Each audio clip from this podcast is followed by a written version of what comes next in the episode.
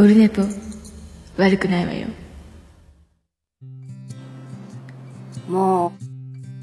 1時間目が終わった後寝ぼけまなこでやってきた。えー7月13日でございます、えーオルネポでございます、えー第214回放送分でございますマイクが傾いてしまったので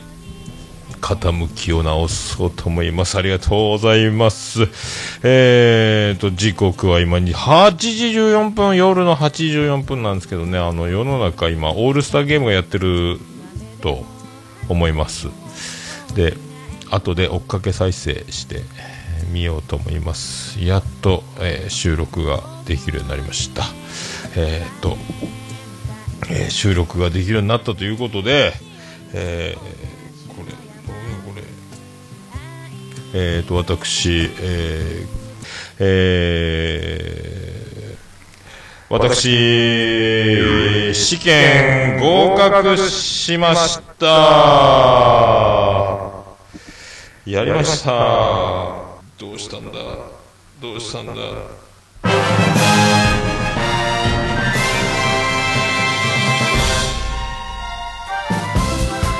どうも徳光和夫です。やりまして、えーおかげさまでやっと,、えー、とこの4月から、えー、とずっと取り組んでたな正式名称なんだっけ？クレーンデリック運転士、えー国家国家資格学科試験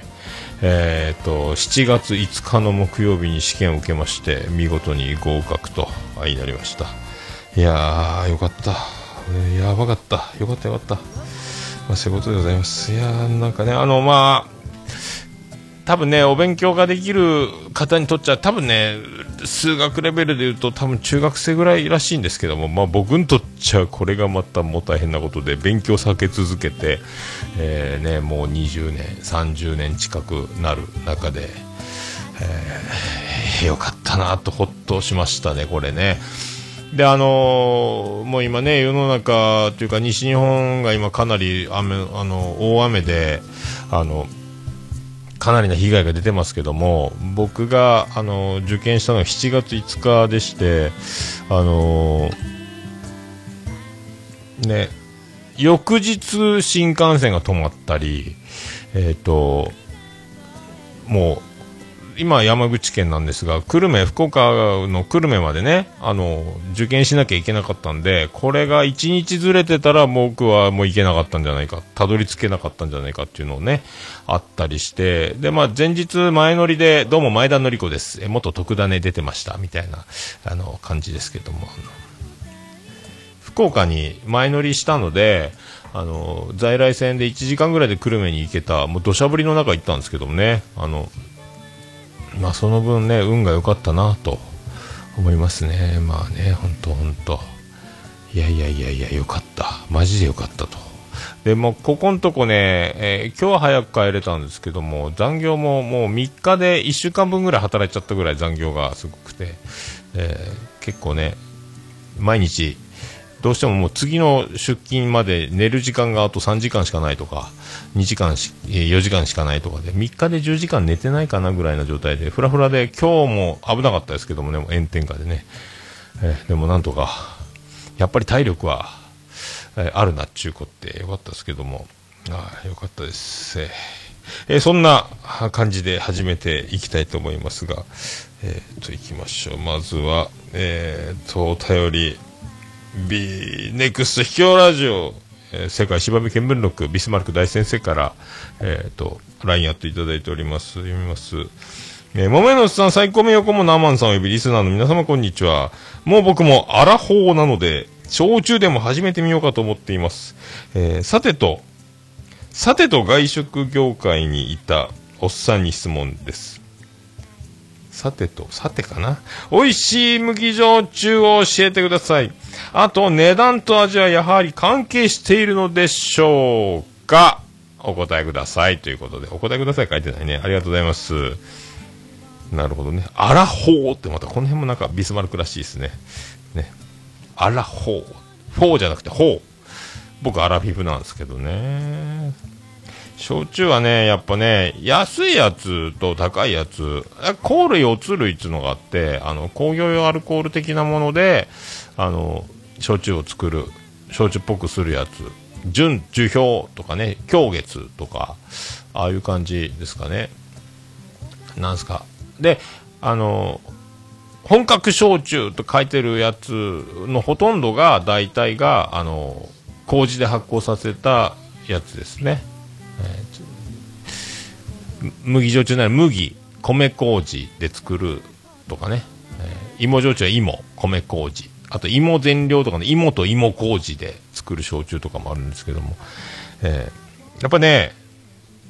あの値段ピンキリで高いやつはまあ美味しいです。あとね、あの値段が高いことによって、あの、なんですかね、100年の孤独とかいろいろありますけど、高いやつね、麦とかでも、あの、アルコール度数が高いっていうのもあるので、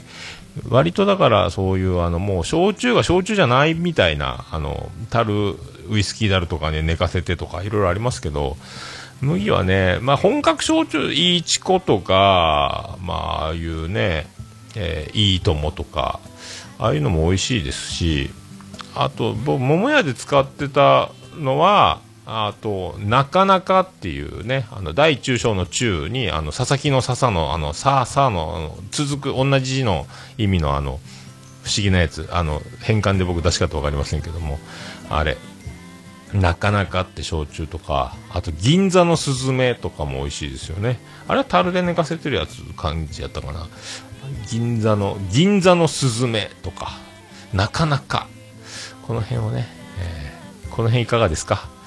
やっぱね、あとね、あのディスカウントショップとかで、べらぼうに高かったりするのと、定価よりも高くふっかけてあるやつもあるので、あの、ドン・キホーテ行くから安いとかね、あの、他のディスカウントショップ行くから安いとかよりも、やっぱあの、だいぶ値段が違ったりするので、あの、今でもモグラとか、えー一升瓶でだいたいいくらぐらいかな？3000もしないぐらいですけどね、多分ね。でも、普通のディスカウント、いろんな、いろんなお酒屋さんありますけども、56000円で売ってたりするので、そういう値段の差、適正価格というか、それだけ価値がね、あの、高いやつは高くな、べらぼうに上がるので、その辺をね、見極めて、安くても美味しいですけどね。はい。ロック、水割りもいいですけど、まあ、麦はお湯割りないか。まあ、その辺ね、あの、いかがでしょうか？と思いますね。ありがとうございました。はい。そんな感じでございます。まあ、そんな感じでございますけども、あとね、ま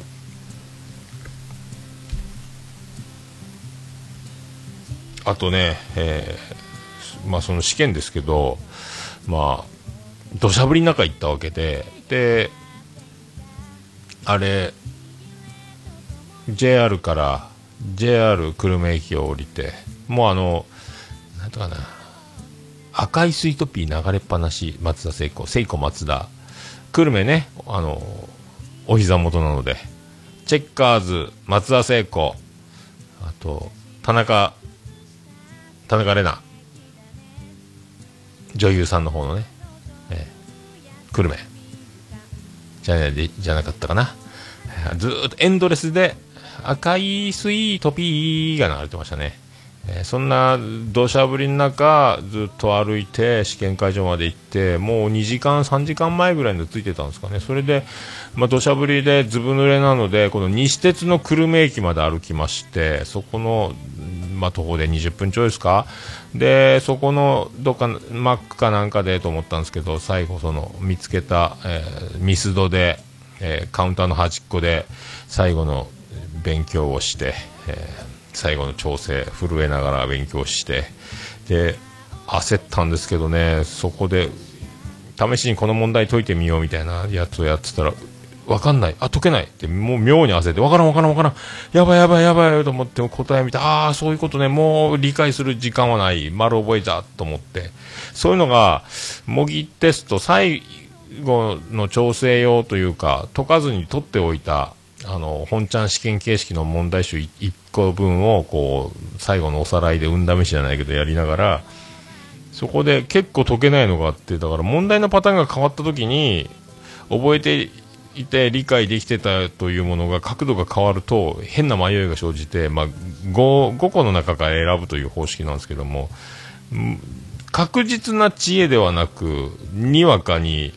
知識がついてきてるのでどっちだったっけあれあれとかなるというのをねもうそういうのでビビり倒しながらでああそっか分かったこういうことね分かった分かった分かったみたいなのをそれがそのまま本ちゃんの試験でも出てきて似たような問題が俺ラッキーやわみたいな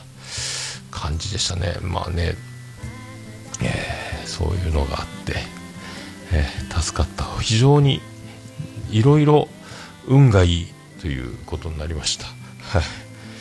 まあそんな感じでございます。もうしっとりと。寝不足ですか？これ、このまったり感。えー、そんな感じで、いく、いやいやいやいやももやきのももプレゼンツ、のさんの大手ルデイズだね。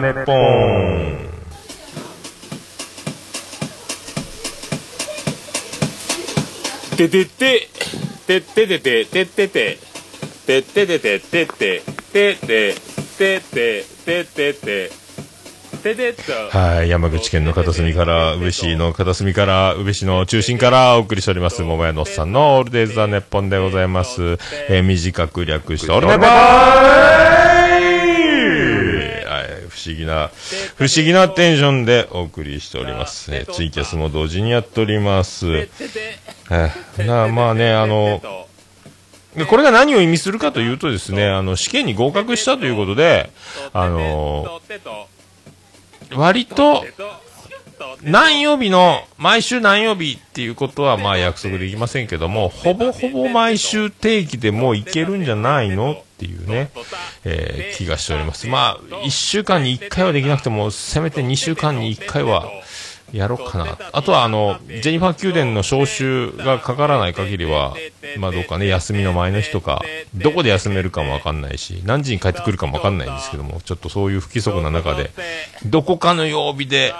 最低2週間に1回、えー行けるときは週1で、とかいう感じでね、って思っております。はい、そんな、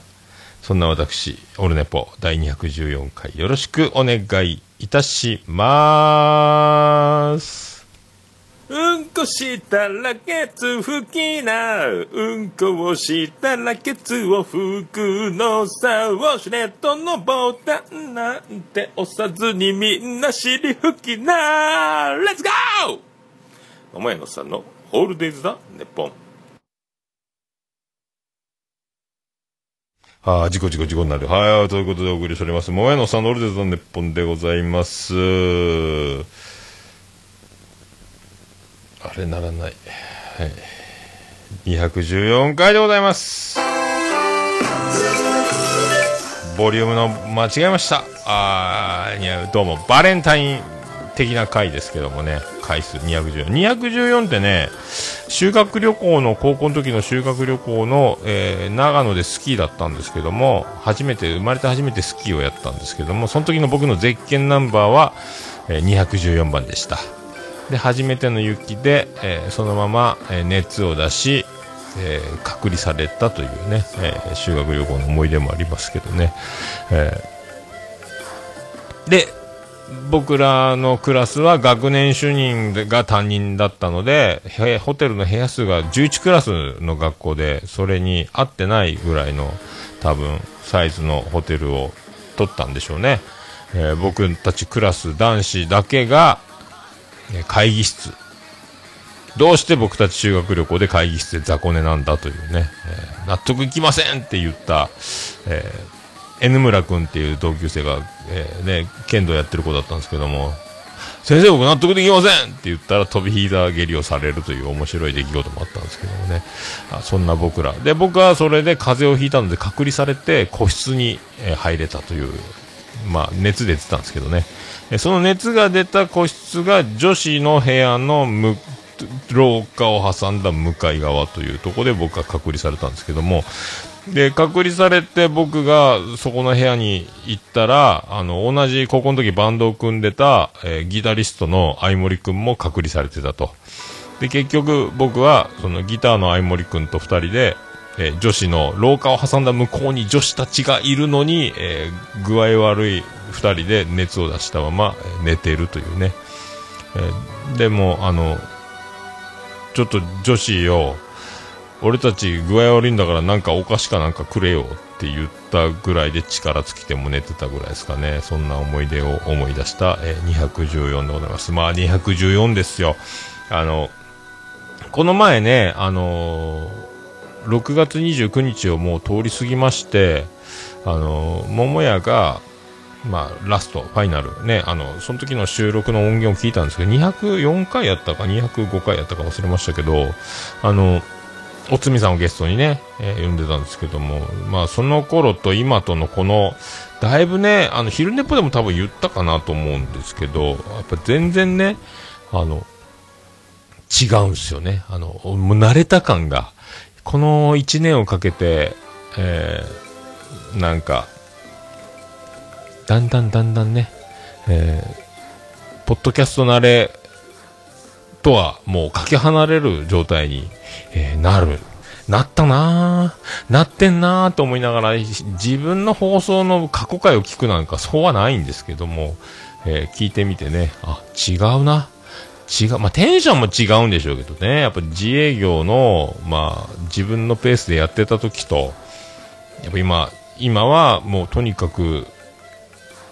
アラフォー、おじさん、えー新人、中途採用みたいなとこなんで、覚えなければ、貢献しなければっていうのをね、その一環でその、クレーンの免許も取らなきゃいけなかったんですけど、これもし落ちると、シャレならんなというね。で、会社もやっぱりあの全面的にバックアップしてくれて、ある程度その、今日は事務所で試験勉強していいよとか、そうやってね、そうなると、あのね、現場というか、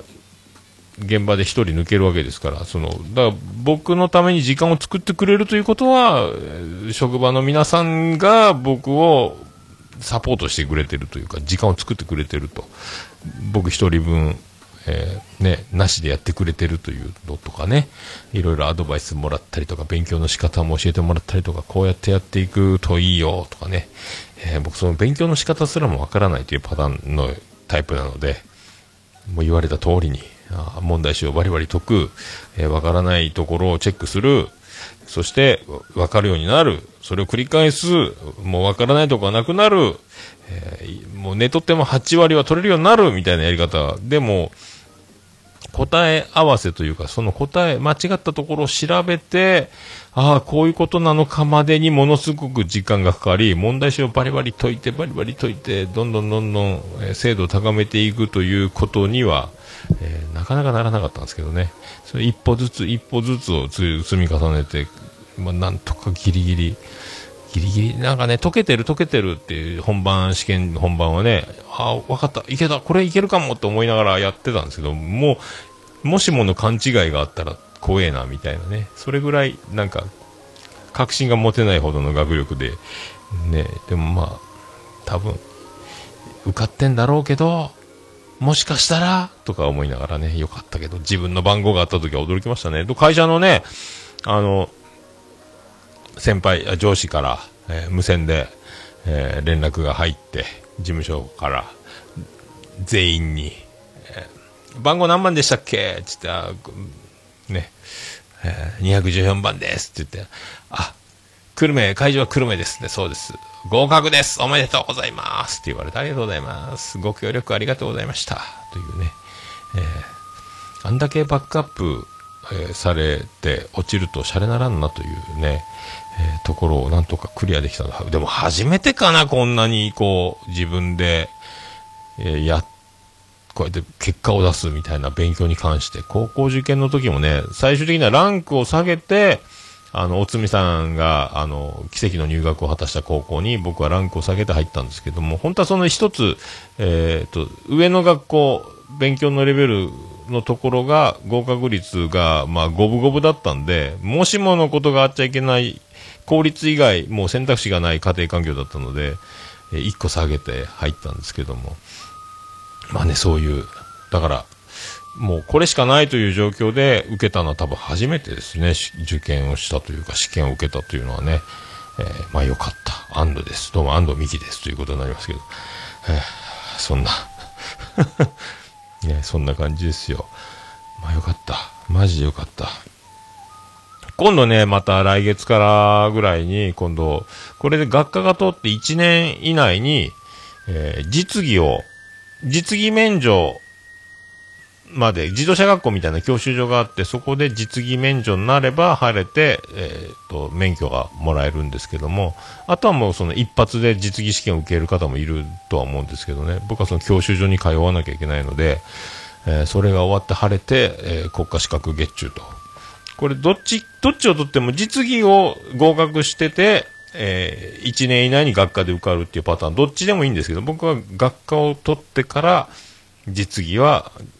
試験じゃなく実技免除のね、講習、まあ試験はあるんですけども、えーそっちの方が一番、学科がまず通らないとっていうのがあったんで、えーそんな感じで、いやーよかったマジでね、えーほっとしております。まあ、そのほっとしているというだけの、えー感じでございます。ありがとうございます。えーそんなね、不安な中、発表されたのが昨日なんですけども、えっ、と、その前の日曜日、休みの日曜日ですね、あの、ギリギリ、うち、近所が宇部線っていうローカル線、1時間に1本ぐらいの、そしてワンマンで、えー回数、整理券を取って、あ運賃箱にあの整理券の番号を見て料金を払うシステム。で料金の受け取り料金箱に入れる料金とかあと切符の回収は運転手が出口1箇所しかドアが開かなくてそこにそこから出なきゃいけないようなシステムになっててそこに運転手が立ってて切符を回収していく。そして無人駅を降りるみたいなパターンなんですけど乗り降りするみたいなね。そこの宇部線だけが生きてたのでで僕、免許の更新車がないんで電車でね行ったんですけども。そう免許の更新なんですよ。ということであのもう一つあのあれこれなんだ。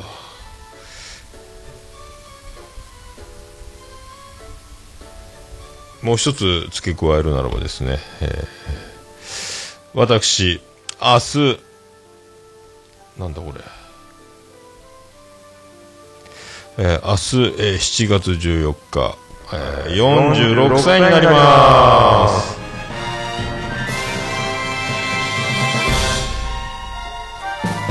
えーどうも、徳光和夫です。はい。まあ、明日46なんですよ。で、今日45歳最後という感じで、いやで、免許の更新なんですよね。はい。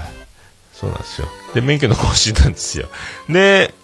初めて山口県で免許を更新するので、よ教習所がど、あの、更新するとこよくわかんなかったんですで、えっ、と、もう、8時半から受付開始するのに早めに着いとかなって言ったら、僕寝坊しちゃって、え1本遅れた電車、1時間に1本なのに1本遅れなきゃいけない。もう余裕持って行っとこうと思ったのが、余裕持って行けなくて、あの、ギリギリになったんで、で、駅から地図はあるけどよくわかんないでタクシー乗ったわけですよね。で、あの、講習免許総合なんとかセンターお願いしますって言ったら、無言で、うんちゃんが、タクシーの運転手が無言で、えー駅からバーンともう、あの、すごいスピードアクセル、うわーんってオートマのタクシーなんですけども、全力で踏んで、もう危ねえな、シートベルトしようかな思うぐらい、結局あの、すぐ着いたんですよね。タクシーで2、3分ぐらいのところにあったというね。だから、タクシーの運転手は、このバカチンが、と思ったんでしょうね。そんな近いところに、駅前、新山口の駅は新幹線の駅だぞ、みたいなね。あの、こんな近いとこ乗るんじゃねえよって思われたのか、あーって思う感じで、無言でタクシーに乗せられ、えー無言で乗せられてか自分で乗ったんですけどね、そんな駐車場、教習所の駐車場は免許の更新を受けに来た人たちでごった返してるわけで、で、なんか主婦の方みたいなのが軽自動車で車庫入れをバックでやるんですが、えー日頃毎日乗ってないのか何回も切り返して駐車場の中を通過してあのその免許の更新の会場の門まで裏道的な感じで正門じゃなく駐車場から回り込んでいくというもう一つのルートを俺は知ってるんだぜ的なタクシーの運転手がそうやって早く着こうと思ったが主婦のもたつく切り返しで先に進めずイライラがもう最高潮に達し山口なまりで何て言ったか分かんなかったんですけども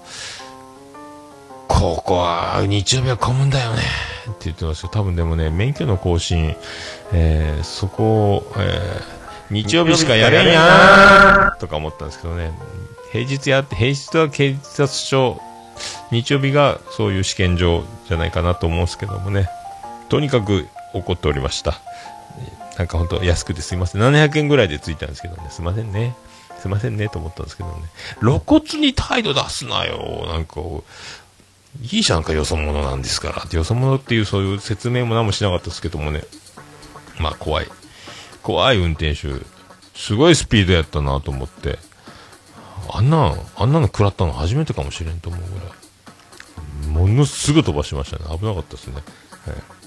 タクシーの運転手大丈夫ですかね？安全運転。安全運転ですよ。僕教習免許のまあ言うても僕5年免許の更新だったんですけどもまたブルー会員でゴールド失敗なんですよね、えーでゴールド5年前の免許の更新をした1週間後ぐらいに一時停止で捕まってその軽微な1点かそれがあるからブルー会員でまた5年。このままこの5年間を無事故無違反でいけば来、えーと50歳から、えーゴールド会員。1時間だから今回も講習を受けなきゃいけなかったんですけどもあの講師の先生が出てきたんですけどもねあのガリッガリなんですよ。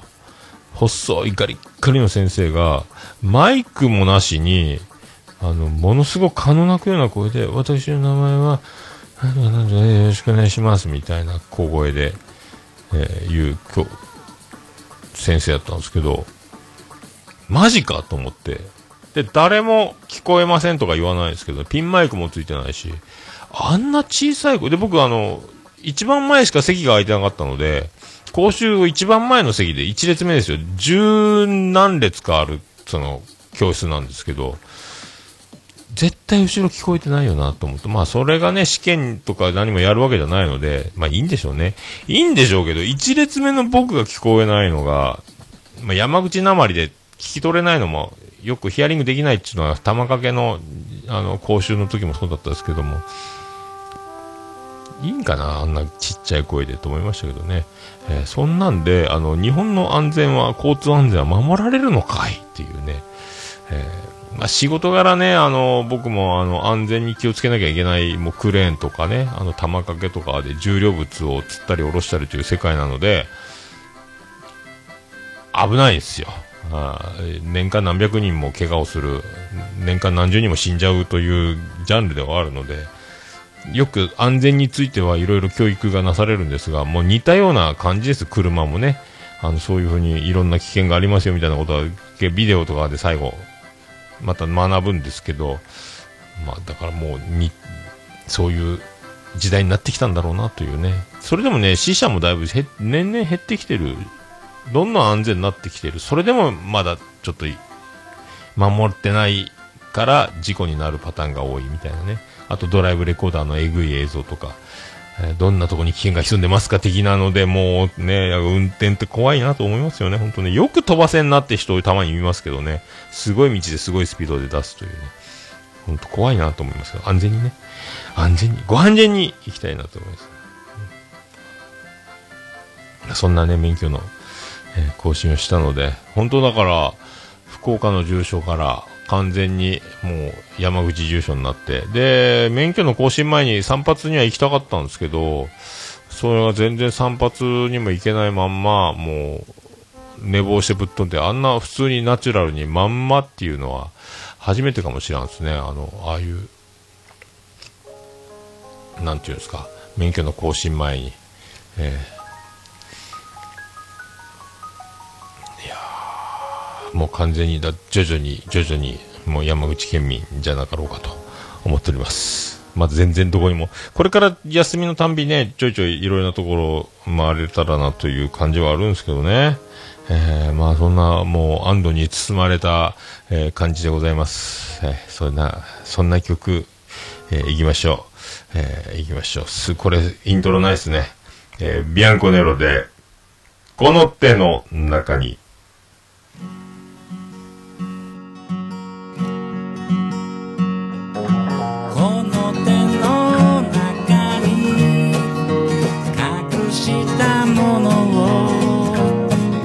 せて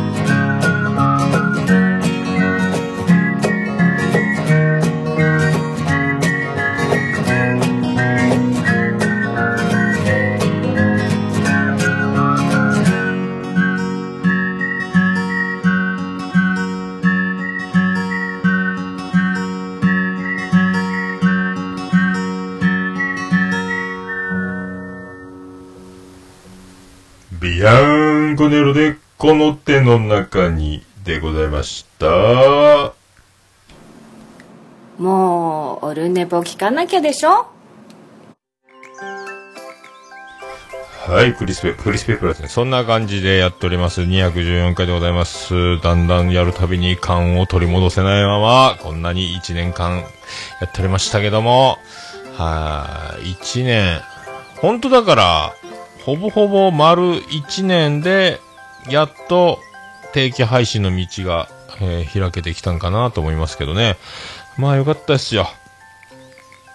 えーでね、あのー試験の帰りだから、結局、電車が翌日から止まったりしてるぐらいの大雨で、で、僕が、あのー新幹線、あの、久留米駅に戻って試験終わって、久留米駅から、お土産、職場にお土産買わなきゃと思って、本当は博多通りもんじゃない、にわかせんべいを買いたかったなと思ったんですけども、久留米の、あの、JR のお土産売り場が全然なくて、二つしかないかな。コンビニと、コンビニの一角のお土産コーナーと、あとお土産屋さんっぽい、えー10坪もないぐらいちっちゃいスペースのところで、しょうがないと思って、もうそれで、結局、博多の人の甘王いちご版を買ったんですけど、そしたらもう2分後に新幹線来る、急がなきゃということで、すぐ販売機で切符買って、で、慌てて改札くぐって行こうと思って、あ、領収書忘れたわと思って、またそれで駅員、すいません、領収書お願いしますって言ったら、その新幹線の時刻で、て駅員さんも分かってるんで、出し、慌てふためいて領収書出してくれて、ありがとうございますって言って、ぶわーっと、それで僕エスカレーター駆け上がって、で、ホームにもう出るぞ、出るぞっていうぐらいでもう駅ついてて、で、桜に乗ったんです。新大阪駅の桜に乗ったんですけども、また新山口で止まるだろうと思ったら、えー新下関ですかね。一個前の駅で、次広島行くって言うんですよね。慌てて新下関で降りて、あぶねえ、広島行くとこだったぜ。だから月から小玉を待てばいいやぐらいなね、あ安易な考えだったんですけど、もう一回乗り換え案内を見たら、それで帰ると、家に着くのが1時間遅れるという、7時過ぎに着いちゃう。で、もう新幹線の切符はもうしょうがないけど、在来線に乗り換えれば、えー6時には家に帰れるという。で、ロバート国王が、あの、飯食い行くぞ、試験終わったろ、飯食い行くぞって言われてたんで、これ遅くなるとまたね、と思ったんで、これ6時に着くパターンに、もう在来線乗り換えて新幹線諦め、それで、もうね、宇部駅までたどり着いたんですけども、宇部駅からこの家の近所の駅までまたちょっと時間がかかるんですけども、その宇部線っていう電車がもう原付並みのスピードでしかも走らなくなってたんですよね。いろいろ電車が止まり始めてて、遅れ始め、遅れまくってた中で、えーもうだから時刻もクソもないですよね。だから乗り換えの時間は通り過ぎてるけど、もう全部止まってる、止まりかけてたので、降りたらまだなんか0番ホームっていうのがあって、その0番のホームに宇部線が待ってて、もう時間もクソもない、まだそろそろ発車しますみたいな感じで間に合って乗ったんです。そこからもうその時速30キロぐらいのノロノロで、えーで、駅着いたら、ロバート国王を迎えに来てくれてて、で、家で荷物を置いて、それからまた、えージェニファー宮殿に行き、それからまた、ご飯食べに行くぞっつって、初めて食ったかもしれないですけど、僕、ハモ食ったことねえなと思って。モダマはありますけどね、ハモの湯引きやったかな。ハモじゃないか。フカか、フカ。で、その、えっ、と、は、それも、だから、ハモのいびきってよく、骨切りとか職人さんの技みたいなね、京都じゃ、なんか、よく、おなじみのみたいなやつなんですけど、それのコースをいただいて、うわうまいっすね、言ってね、あの、初めてハモの刺身っていうのを食べた。刺身とかもあるんすね。なかなかないんですよ、とか言って、ああ、そうですか、つって、ああ、美味しかったですね。フグよりも歯応えがあるな、っていう身のね、ねこれすげえな、と思いながら、で、生ビールを飲んで、まあね、でもね、次の日健康診断やったんですよということで飲めない。日頃僕平日飲まないし、健康診断もあるし、僕もう今全然飲んでないですけども、でもせっかくやしね、もういいかと思って生ビール一杯飲んで、あと、山口県は結構冷酒が美味しくて、えー、タカっていう冷酒があるんかな。で、そこ。なんか、ロバート・コッコも結構その、お酒の、その、作ってる社長さんも知ってるよとか言って、あ、そうなんすか言って、美味しいっすね、山口県のお酒。獺祭が今流行っちゃったっすよね。あと、タカとか、五京とか、いろいろ、なんか、山口県の酒も結構美味しくて、えー焼酎もね、美味しいんですけども、でもなんかもう東京とか、外向けですか？に、で、売れすぎちゃってるっていう話も聞くに、聞いたこともあるんですけど、うまいっすね。でも、ぐっとこらえて、これぐらいでも飲むのやめといて、と思って。で、次の日健康診断だったんでね。健康診断、本当は月曜日だったんですけども、その、もしかしたら金曜日受けれるかもしんないよっていう話が、その、無事帰宅いたしましたっていう報告を会社に、上司に連絡したらですね、そういう話になって、あら、まあでもいいかも飲んじゃったな。飲んじゃ、飲んでから電話したんで、えーね、もうしょうがないなと思ったんですけども。で、朝ごはん抜いて、翌日、結局健康診断を受けることになって、えーバリウム飲んで、胃カメラ、胃カメラレントゲン撮ったりね、して、で、急遽だったんで、本当は3日後に健康診断で検便を提出だったんですけど、まだ検便なしの、えー生身で、あの、受けに行くような感じだったんで、また後日、あの、検便は再提出、来週月曜日、再提出が、あの、遅れて、えー後から出しますっていうので、で、バリウム飲ん飲むと、最後下剤もらうんですよね。バリウム出さなきゃいけないっていうね。うん、で、もう全部出終わったと。下剤の力を借りて、もうバリウムの白いやつ、はい、お尻が、あの、もうね、ほんとね、お食事中の方は、あの、すいませんけども、はい。あれなんですよね。本当あの、もう、えー白人、ハーフ、ハーフが生まれたよ、みたいな感じなんですけど。それが、だからもう、安心で、翌朝の自分の検便の2日分提出の第1日目をやろうと思ってですね、あの、得意のあの、恋の滝登り方式で、あー検便用のあの、耳かき状の棒のやつを、えー出てくる、えー出口に待ち構えて、恋が滝を登るかのようにその耳かき状のものをね、えー当てていくという、まあ何を言ってるんでしょうかね。そんなやつをやってたら、もうそこでまだ、残、オバリウムが残ってたみたいで、あらやばいどうしようと思ったけど、そのまま出しちゃったんですけども、カプセルに戻してね、これバリウムある失格って言われたら怒られるなと思ったんですけども、2日目はちゃんとなったんですけどね、そういう提出もした健康診断が、えー飲むとね、ちょっとでも飲むと肝機能がいろいろね、デリケートに変わるんですよね、あれね。ねそこだけは心配なんですけど、まあ、そんな。だからね、健康診断も自力で受けてたのが、まあ、会社でね、受けれるようになるというね、あの、心電図やら血液やらね、あの、身長体重、えー脈、血圧、などなど、やりましたね、問診。あと、聴、聴力とかね、やりましたけど、えーまだ結果発表じゃないですけどね、えー受けましたよ、えー懐かしいなと思いながら。あとね、そうそう、前言ってたんですけど、表札無事届きまして、えー工房中尾、中尾大先生が作ってくれたですね、あの、アルファベットで作ってもらった、なんか、桃屋のおっさんみたいなアルファベット、ああいう風に書いた感じでね、アルファベットで、えー表札を作ってもらったので、ちょっとおしゃれやなと。おしゃれやなと思ってね、家も一つ、格が上がったなみたいな、えーそんな感じで作ってもらう。ありがとうございますっていうね。えー、それで、表札とね、あの、そんな僕、オルネポ、あの、いやさがやったかな、市場調査みたいなことで、なんかアンケートかなんかやってたの、大体年齢層とか、な、何やったかな。で僕も、あの、アラー4以下、アラー4以上みたいなので、だからそんなアンケートを出したんですけども、60人ぐらいの方がアンケートに答えてくれて、まああの、F 層の泣いたらすごかったですね。ほとんど男子。で、全部で64票いただいて、40代以上の女性が9%、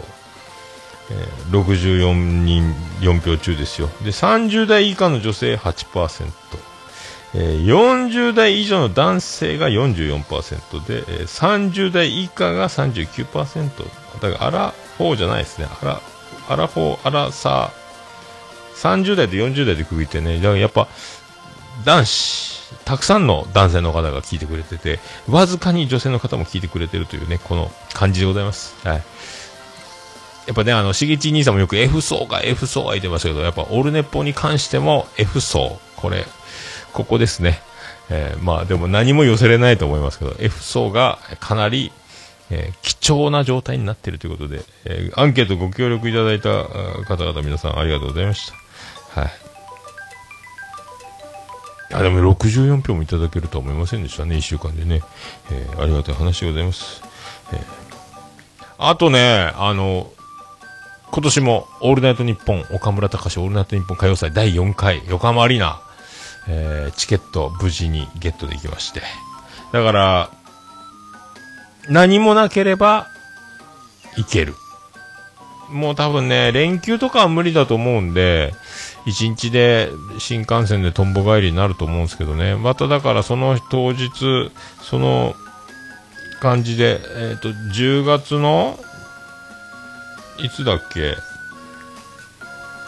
？10月28日日曜日かな？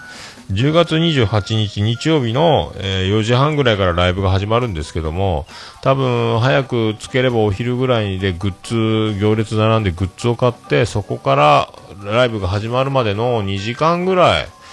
は多分また、去年はね、ステディさんとフェスさんとお茶できましたけども、もし、ま、まあ、行けたらですけどね、あの、新横浜で、もし2時間ぐらい、あの、おっさんお茶飲んでやんよっていうね、お茶、お茶一緒にしばいてあげるよっていう方がおられれば、またその時、もし時間があれば、まあ誰かお茶飲んでって僕、事前に言い出すかもしれません。まあ、なん、休みが取れなかったら、もしライブすら行けないという可能性も秘めてるので、まあね、もうししょうがないですもんね、そればっかりは。もう会社優先で、えーやる、えーべきだと思いますので、えー絶対休ませてくれとはもう言わん。もうこれはだから僕の運の良さで、その日が、日曜日が休みであれと、えーいう感じでね、はい。今年の歌謡祭、三浦大知。すごいっすね。だんだんね、去年は、愛子、X、ジャパン、都市とかね、秋山先生とか、えー知念里奈とかね、メイジェいろいろ出てましたけど、メイジェは出てくる。今年もメイジェ、あロバート秋山、ホブルディーズ、えー三浦大知という。だから岡村さんとダンスいろいろや見せてくれるんじゃないかなと思ってますけど、楽しみです。また泣いちゃうかもしれんな。毎年だから歌謡祭、去年は愛知県から行って、今年は山口県から行くというこの激動な感じを感じながら、また泣いちゃうのか俺というぐらいで、面白い、いいひとときですよね、やっぱね。えーそんな、感じでございます。ああ、どうも。タカさんどうもお疲れ様です。ありがとうございます。いやー、だから、歌謡祭も行けたらいいな、と思ってますけどね。これがいけるとね、毎年、今回はね、だから、オールナイトニッポンの選考も、今まで抽選だったのが、あの、先着に変わったので、僕もその日はかじりついて、あの、もう、1時にすぐ申しくは、チケットピアから申し込んで、チケット取れたんでよかったですけども、もうお金も払っちゃったんだと、現物来るのもあっちなんですけどもね、えーなるべく、行きたいね。行けたらいいね。行きたらいいね。えーそんなに、そんな感じで思っております。さあ、言いましょうか。さあ、行きましょうか。えー、このコーナー、ハッシュタグオルネポ、オルネポ。えー、クリス・ペプラです。えーと、このコーナー、ハッシュタグオルネポは、ツイッターで、ハッシュタグオルネポでつぶやいていただきました。ありがたいつぶやきを紹介するコーナーでございます。ありがとうございます。さあ、行きましょう。ケンチさんからいただきました。新しい最新の順から行こうと思います。えー、7月2日、いよいよジョニー拝聴国家試験頑張ってくださいっていう、これ試験直前にやった僕の、勉強する暇、当てろよっていう時に、えーっと、昼寝ぽやっちゃったというね、試験3日前ぐらい、7月2日ですね。えーありがとうございます。えーおかげさまで合格いたしました。ありがとうございます。えー、ケンチさんありがとうございます。ありがとうございます。って言えてないっす。よね。国家資格をついに。えーもう一歩、あと実技が残ってます。けどね、学科が通りさえす。ればというところです。よね。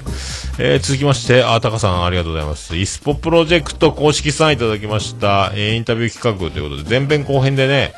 えっ、と、イスポプロジェクトのインタビューの、今企画ね、笹山さん、笹山タンって、あの、LOT のね、新崎さんと、まあ、配信されてましたけどね、えー第1弾で僕、僭越ながら、本当にね、あの、申し訳ないですけども、僕から、えートップということで、出まして、あの、これは、あの、昼、品川昼飲みジョニー飲み会前日ですか、僕があの、南海ギャンディーズの、あの、単独ライブ、他力本願を見た帰りに、タカさんとファミレスで食事をしながら、えーいつ収録始まるのかなと思いながら、えー食事をしていたら、もう撮ってたんですね、というやつなんですけども、えーもう、着席と同時にもう収録始まっていたっていうのを知らないでずっと喋っていたというやつのおなじみのやつなんですけども。まあでも本当ありありがたいなと思ってあのタカさんさすがやなと思いながら、で、僕のトンチンカンな、ちんぷんかんぷんなことを受け合いなんで、後でリンク貼っときますので、よかったら皆さん、もし、もし聞いてない方おられれば、えー聞いていただければと思いますけども、僕がタカさんの、えー振りに対してというか、質問に対して、えートンチンカンな、えートークのキャッチボールが全く、えーできてないというところが、ものすごく随所に現れてますので、えーその辺の僕のね、あの、一人喋りばかりをやっていた弊害がそこにもよく現れてると、えー思いますけどね。えーアナウンス方がさん、インタビュー企画で聞き忘れたのですが、お風呂から出たらすっぽんぽん、パンツを履く、部屋着を装備する、えーどれですか？あー、なるほどね。あー、なんかありましたね、そういうのね。まあだから、僕もお風呂を上がったらすぐそこにあの下着とパンツと T シャツとあの寝る用の捨ててこうズボン短パンみたいなのがスウェットとかがもうセットしてあるのですぐ着れる体勢にしてますね。ただ脱衣所には置けなかったので脱衣所から廊下全裸でまあ出れ出てもいいですけど3歩ぐらいですね。大体もうそのお風呂入る前にパンツと T シャツはあのお脱衣所に持ち込んどいて出たらそのまま着替えるパターン。あと,、えっと1階が風呂場で2階がシャワーだけが浴びれる部屋があって日頃お湯ためるともったいないのでシャワーばっかりなんですけども1階に洗濯機があるので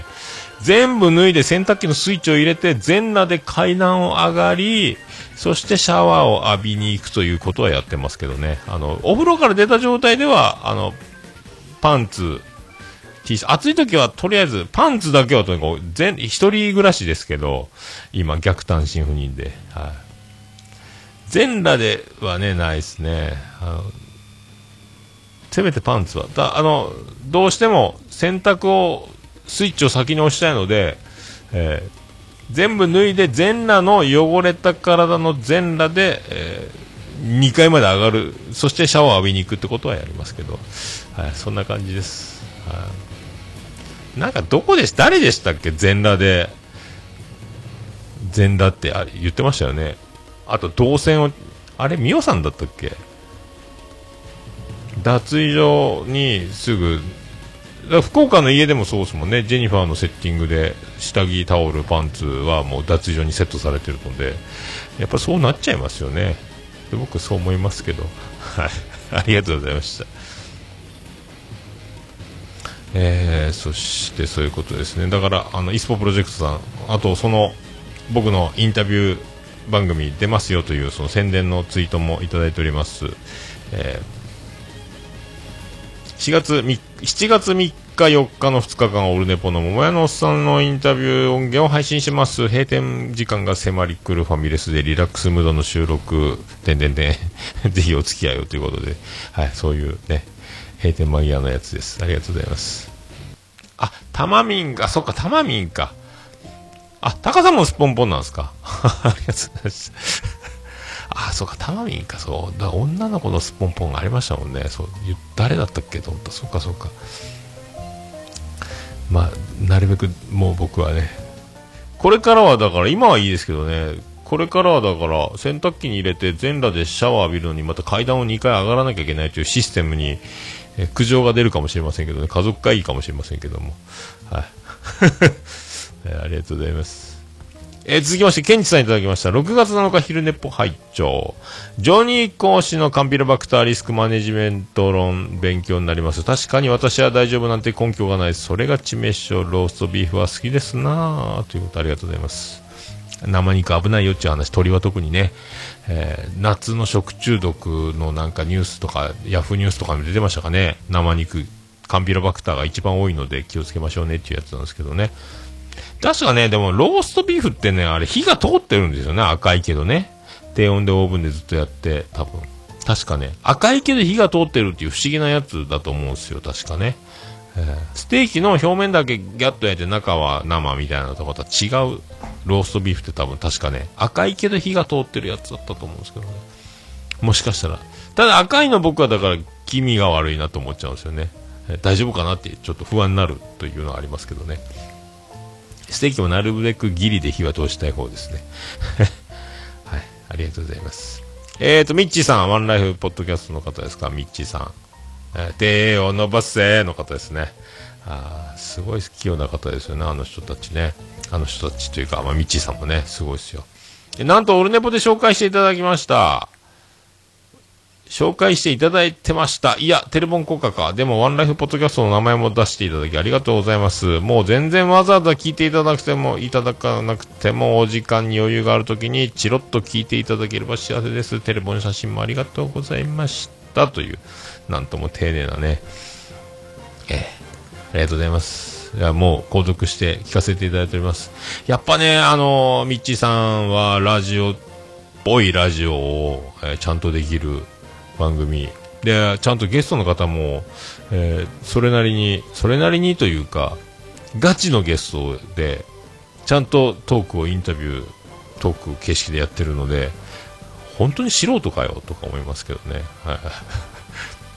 マジの、その、ね、ありがとうマンダラの方とかね、ああいうか、もうだから本当にちゃんと、その、ちゃんとっていう言い方はあれですけど、実績があるというか、えーね、あの、素人、もうプロですよね、活動されてる方を、そういういろんな活動されてる方のミュージシャンの方とかもありましたけど、インタビューをしているという、それもちゃんと面白くちゃんと収められるっていうのが、絶対俺には無理やな、思いながら聞いてうまいなと思いながら聞いてますけどね。はい。ありがとうございました。えーステディさんいただきました。213回拝聴日曜日のウベイドキャス聞いてたら、えー近々、キンキンでオルネポ聞けて嬉しい。あーウベイドツイキャス聞いてたから、えーキンキンでオルネポ聞けて嬉しいということです。えー童貞ネットへの当たりが強い件で言及してたけど、ニコ動やニちゃんの文化は匿名性で言いたいこと言うのが面白いとされてたから、私的には童貞ネットのスタイルは間違ってないと思います。そういうのもあるってことで、ということで。2ちゃんとかニコ動はコメントで結構辛辣な、こう、やり合うんすね。えーまあでも、童貞ネット聞いてる分には、もうその、もう掲示板なくなってよかったなっていう、えーところで落ち着いてるので、まあでもね、あの、言いたい、でも、やっぱね、きつめの言葉は、耳から入ってこようが、目から入ってこようが、やっぱりね、きついでしょうね。えーまあね、それが面白いって、そういう、プロレス的なものであればいいと思うんですけどね、結構ね、まあもう、ああいうところの、その言葉の、やつ、言い回しとか、結構、もう浸透してます。あれ、多分ああいうところからでしょ、あの、笑いがダブルダブルダブルとか、アップしましたをウップって書くみたいな、なんか、とかそういう世界なんですよね、なんかね。わかんないですけど。まあでも、童貞ネットは、ハッシュタグ童貞ネットとかでお便りつぶやきとか、今メールはね、メールフォームからとかでややってるみたいなんですけどね。えーやっぱね、もう僕の中ではその、三大素人ポッドキャスターの一人なのでね、えー三大番組の一つなんで、もうね、あの、一番本人が続けられるのを模索してやってると思うんですけどね、そのまま、そのまま、もう思うがまま、えー続けて、もう続けられなかったらそれはしょうがないですけどね、もうでもね、やってる、続けると一番、うんあるといいなと思いながら聞いてますけどね、まあ僕もそんなね、不定期になる、なっちゃうぐらいの感じもあるのでね、あので毎週やるってすごいと思いますよ。はい、ありがとうございます。ありがとうございました。えー、ケンチさんいただきました。213回拝聴明るい希望の7月が待っているということありがとうございます。はい。そのようになったようです。はい、ありがとうございます。なんとね、合格しましたんで、嬉しい限りでございますけども。ありがとうございます。ありがとうございます。えーそしてサイドガイドポスト代表、タカさんからいただきました。213回拝聴ビスマルクさんライブってザ・ボンズですかねボンズなのかなこれね。たまたま先日収録で、えーライズについて話していたのでびっくり。桃屋さん結婚20周年おめでとうございます。受験生頑張ってください。ありがとうございます。はい、受験生頑張りました。ありがとうございます。ボンズっていうバンドなんか、そのライズのジェシーの、なんか、別口のバンドを見に行くっていうビスマルクのお便りがあって、それがタイムリーに、タカさんも被ったということで。ああ、なるほどね。えーまあ、妹が友達なんでね、本当の友達かどうか僕には分かりませんけども、はい。僕もだから実際会って握手してもらって、えーサイン色紙もらってっていうのがありましたけどね。えーえー以上ですかね。ありがとうございます。ハッシュタグオルネポでは皆様からの、えーハッシュタグお待ちしております。お気軽に、お気軽に、あの、つぶやいていただければ、あの、大変喜びちょもらんま、えーマンモスウレピでございます。あ、タカさん羨ましいですか。ハッシュタグオルネポのコーナーでした。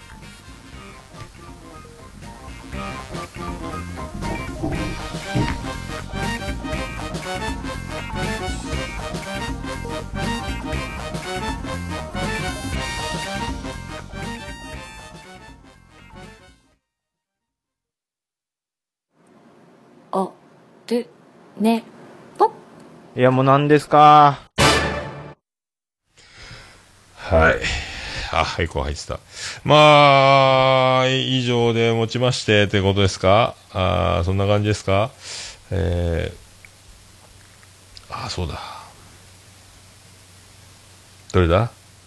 なんかね、やっぱね、こう、こんな感じですよ。また定期に戻ってきて、だんだんまた緩和戻ってくるというか、まあね、あの、内容がいい悪いは別にして、慣れ、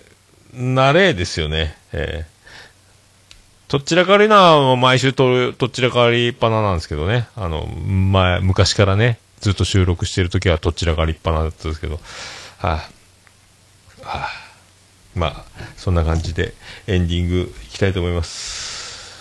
エンディングです。あててて、てっててて、てってて、てっててて、てって、てって、てて、ててて、ててっと。はい、宇部市の片隅からお送りしました、桃屋のおっさんのオールデザネッポン、えー第214回、えー、45歳、ラストデイズジョニースペシャルということで、えーついにアラフィフですね。もうすでに今アラフィフなんですけどね。アラフィフフィフィー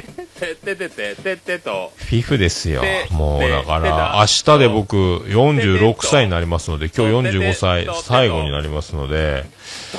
46って、もう完全に50歳ですね、これからね。まあ50歳っぽくない50歳で、もう30代の頃、20代の頃、で40代の今、やってることほとんど変わんないですけども、このまんま、えーこのまんま置いていければなと思いますね。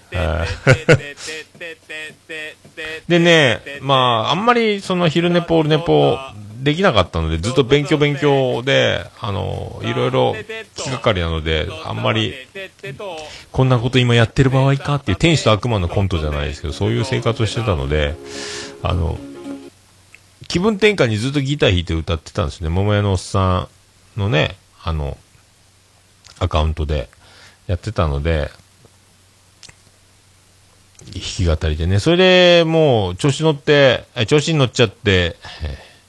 YouTube でもね、ちょいちょい上げましたので、もう何曲上げたかな奥田民生ばかりなんですけども、えーそんな YouTube もありますので、まあ、聞いてくれっちゅう話じゃないですけどね、そんなこともして、あの、もう、勉強、勉強、えーギター弾いて歌って、血流を上げて、また勉強、眠くなったら寝る、で、朝早く5時に起きるとか、あと4時半に起きてとか、3時後半に起きて、また何問か解いてとかっていう生活から、今日は飲みますよというね。今日一応2割引きになってた安い外国アメリカ牛のステーキを買いましたので、自分で焼いて、一人で焼きまして、あと、あの、ジェニファー王国で採れた人参とナスを、えーステーキの付け合わせにして自分で焼いて、えー今日いつもね、買わないんですけども、えー今日はエビスとプレモルを買いました。黒ラベルが好きなんですけどね、黒ラベルが僕が行ったレッドキャベツには売ってませんでしたので、えープレモルとエビスのなんか、あの、限定版のやつを買いました。はい。青いエビスのやつかな。なんかそんな、そんなやつ。あ、そんな、オルネポエンディングテーマでございます。来た。久しぶりですね。それで。はい。そんな感じで、あとまたね、あの、しげももの復活も今度兄さんと、えーミーティングして、また動きたいと思いますので、そんな感じで、よろしくお願いします。それでは、オルネポエンディングテーマ、バディで、星の下、星の上。お前がなんか驚いたサプライズ。身を引くもに。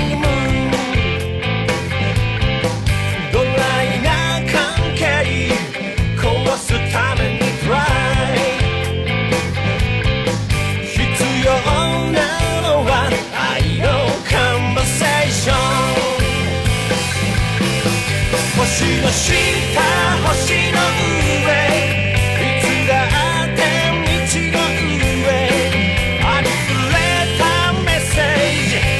溢れてる。星の下。星の上星の下。見上げれ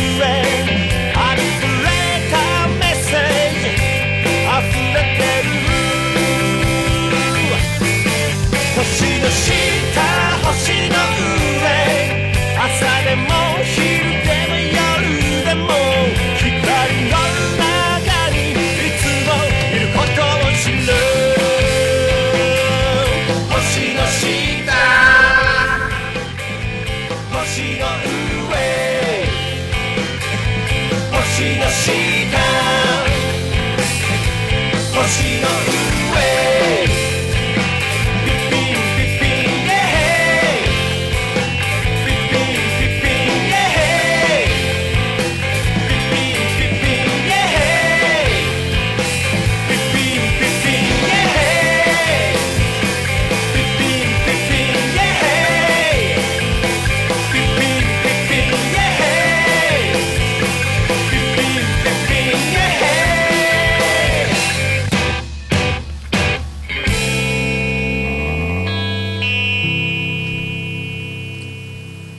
それでは皆さんまた夢でお会いしましょう。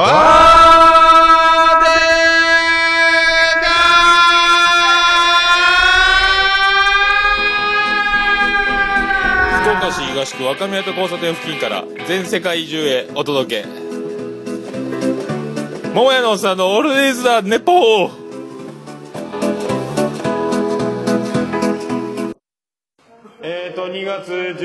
日、品川昼のミージョに開催でーす。はい、行きます。せーの